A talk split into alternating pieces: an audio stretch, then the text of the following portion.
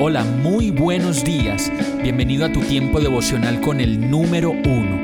Qué alegría saludarte con la certeza de que Dios está obrando en tu vida su perfecta y buena voluntad, ya sea porque estás aprendiendo de un momento difícil o porque estás disfrutando de su amor a plenitud con paz y tranquilidad.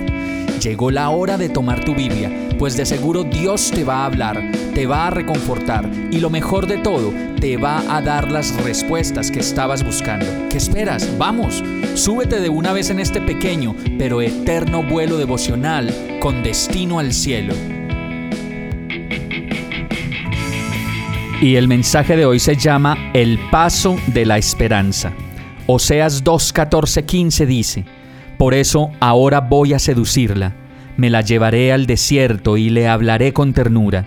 Allí le devolveré sus viñedos y convertiré el valle de la desgracia en el paso de la esperanza. Allí me corresponderá como en los días de su juventud, como en el día en que salió de Egipto. Cuando necesitamos a Dios, Pensamos que de pronto nos va a regañar o nos va a castigar por las cosas que aún no hemos aprendido a hacer, pero nunca nos imaginamos, como lo muestra su palabra, que nos va a seducir. Eso quiere decir nos va a conquistar y que nos llevará a un lugar a solas y nos hablará con ternura.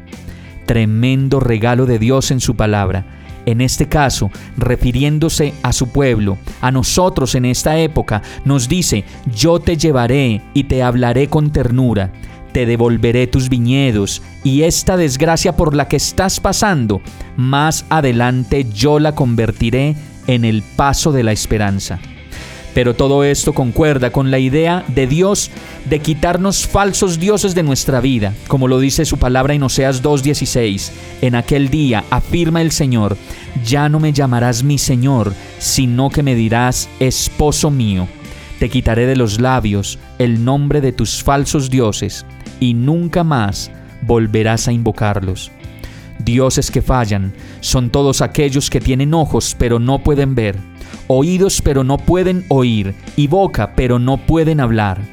El valle de la desgracia en la mayoría de los casos es simplemente para nosotros la ignorancia de Dios y una y otra vez nos advierte para salir de ella, para experimentar verdaderamente el paso de la esperanza que está llena de la ternura de Dios y su favor para nosotros. Vamos a orar. Señor, quita de mí toda idolatría todo Dios falso, toda mentira que me aparte de verte a ti y descansar en tu presencia y en tu palabra. Haz de mí un verdadero creyente, consciente de tu palabra y de tu amor. Gracias, porque en medio de mi terquedad y de mi ignorancia, solo tú puedes convertir mis desgracias en el paso de la esperanza. Descanso en ti, descanso en tu fidelidad y en tu gracia. Agradecido, feliz y confiado, te he orado en el nombre de Jesús. Amén.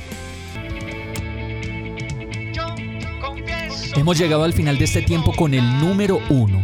No te detengas, sigue meditando durante todo tu día en Dios, descansa en Él, suelta los remos y déjate llevar por el viento suave y apacible de su Santo Espíritu.